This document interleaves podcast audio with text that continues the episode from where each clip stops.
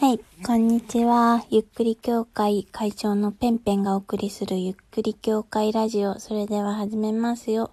はい。あの、さっき途中で、あの、ラジオ切れちゃったんですけど、あの、えー、災害時のラジオの重要性、ありがたさについてちょっと語ってみました。はい。えー、で、ちょっと、なんだろうな、緊迫した感じで自分的にも話しちゃったので、えー、この回では、うちの様子について話してどうかなというふうに思います。はい。本当この放送は特にマジで、マジで超ゆるい感じで話すので、全然役立たないと思いますけど、まあ台風の時、えー、ペンペンはこういう風に過ごしていたんだなっていうのがなんか知れる放送になっております。はい。それでは話していきますよ。はい。えー、まあ私ね、台風の12日あの、朝起きて、えー、朝起きたらもう台風で暴風雨でしたね。うん。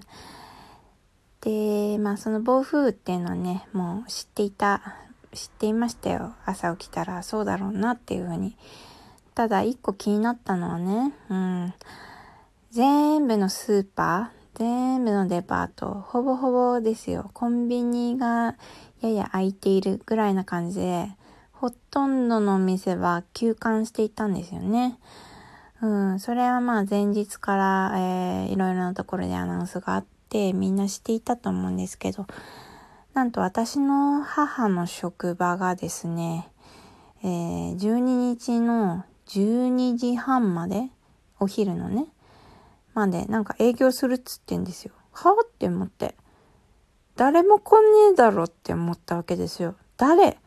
来る人いる？みたいな。どんなやつが来んだよ？みたいな。むしろ、その、まあ私の母ね、図書館に勤めているんですけど、図書館が台風の日に空いているっていうことは、来ていいですよっていうふうに言っているのと同じじゃないですか。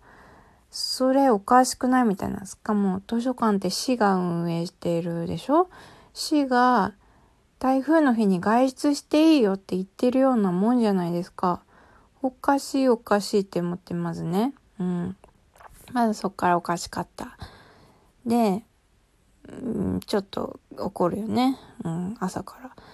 で、なんか、私のいとこも一応市の運営している、市じゃない、区か。区の運営しているなんか保育園に勤めてるんですけど、まあ、いとこももしかしたら、その預ける人がいたら出社しなきゃいけないみたいな感じで。で、マジ大変だねというふうに思っていたけど、まあそんな台風の日にやっぱ仕事がある人はいないわけで、まあね、そのよっぽどね、消防士とか、なんかそういうね、なんだろう、国家公務員の方々はね、大変だったと思うんですけど、まあ、うちのいとこも、その、預ける、えー、お子さんが0人だということで、出社しなくて大丈夫っていうことだったんですよね。なのに、図書館開けるみたいに思ったんだけど、まあ母は、えー、行きまして、で、12時半に車で暴風雨の中、父と一緒に母を迎えに行くというね。で、なんかうちの家族おかしくて、スーパー寄ろうよとか言うんですよ。いやいや、空いてねえからって思って。で、まあ空いてないわけでね。うん。焼いてないね、みたいな。当たり前でしょっていうふうに思ってんで、そのまま帰宅して。で、まあそっからね、台風もね、いよいよこう、上陸するよ、みたいな感じになるわけですけど、父はなぜか、えー、なぎのおいとまを見ています。あのー、まあ今までね、全話録画していたみたいなんだけど、見てなかったんでしょうね。うん。で、見始め、見てるのね。なぎのおいとまをね。うん。気まずいよ。家族全員で見るにはちょっとなんだろう。ちょっと大人なシーンもあって気まずいよとかも思いながらまあ面白いよねっていうの漫画で読んでるから私はえー、知っているわけよ。その、なぎの糸満の面白さをね。うん、でも台風の日に見るものじゃないよねっていうふうに思って。そう。どちらかというと、まあ、停電するかもしれないから、まず準備しようかっていうのも思いつつ、あの、まあ、まだ大丈夫かなって思いつつ、まあでも、台風やばいから、その、なぎのおいとまじゃなくて、その、テレビで、せめて、あの、今、台風がどこに来てるとか、あの、各所にどういう被害が起きているかとか、情報知っとこうよとか思いつつ、まあ、なぎの糸、ま面白いよね、みたいに思いつつ、みたいな感じだったんですね。うん。で、まあ、いよいよ、えー、台風がこう、静岡ぐらいに上陸してきて、やばくね、みたいにいよいよ父も思ったんでしょうね。テレビをつけ始め、えー、うちの近くの荒川の水位も上がっててやばいぞ、みたいな。うん、やばいよ、やばいよ、みたいな。でも、えー、洪水警報も出て、えー、洪水警報のいる地域にいるっていうことがもう初めてで、私はもう超そわそわですよ。暴風警報も出て、大雨洪水警報も出て、土砂災害、浸水害警報みたいなもう、雷注意報みたいなものも出て、なんか全部の災害の警報出てんじゃねえっていうぐらいもうなんか、なんだろうな、もう黄色信号、いやむしろ赤信号みたいな感じで、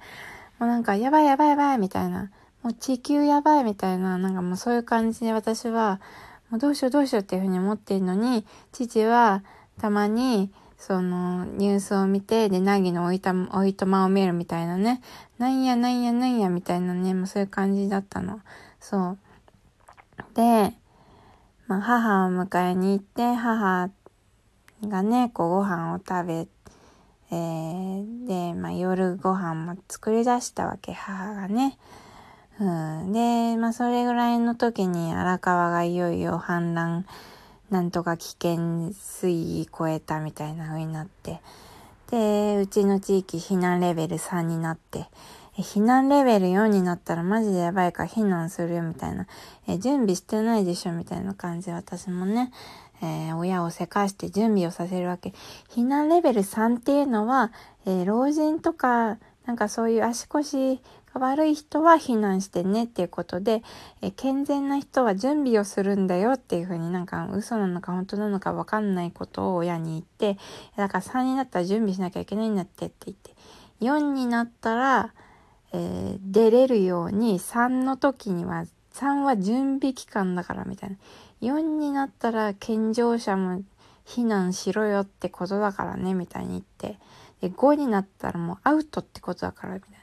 5になったらもう出れないぐらいやばくなってるから4の時点で出ておかないといけないんだよみたいなことをなんか親に言って めちゃくちゃ説得して、で、いやいやいや、みたいな親も言うわけ。や、大丈夫だから、みたいな。この間、なんか荒川の堤防強くしてたし、みたいなね。うん。なんかそういう感じで。え、みんな絶対準備してないから大丈夫よ、みたいな。いや、みんなを頼りにしてどうするのみたいな。もうこういう時、もう頼れるのはみんなでもなく、死でもなく、もう全部が全部自己責任だから、誰かの言う通りにして動いてるじゃ遅いし、こういう時はもう全部が全部自分の責任になるから自分で全部決めて自分で全部行動しなきゃいけないんだよってなんか私が親に説明して なんかもうなんかもうって思いながらね、私もやるよね。みたいな感じでね、そう。人に、その、舐められても、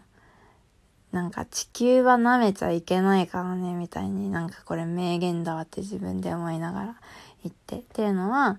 その、人にね、えー、ちょっと準備しすぎじゃないとか、えー、そこまでしたのちょっとやりすぎじゃない？みたいな感じでね、人に舐められても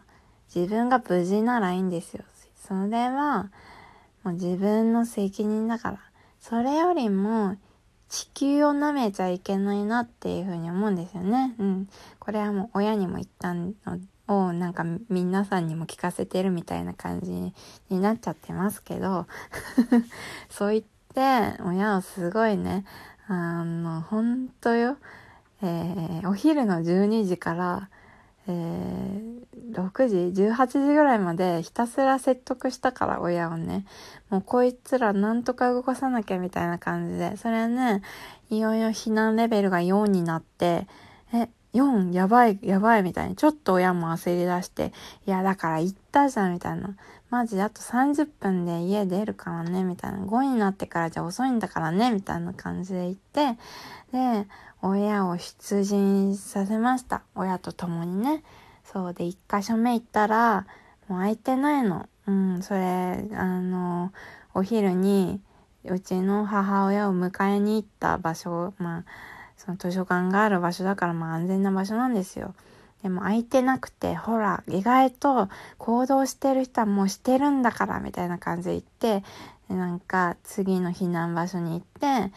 まあ、近所の校あの小学校の体育館で避難をするっていうねそうで避難してまあブランケットとかも持ってきたからね引いてでそっからまあ私はちょっと起きてたけど親は爆睡してで私もちょっとしたら爆睡しちゃったのよね。それで次目が覚めたのね。そしたら目が覚めたっていうか職員の人に起こされたのよ。すみません。もう避難警報がえー、亡くなったので皆様、えー、ご帰宅いただいておりますみたいな感じで見渡したらうちの家族しか体育館の中にいなくてえ恥ずかしいみたいな感じで慌てて体育館を出るっていうなんかそういう日でしたね12日。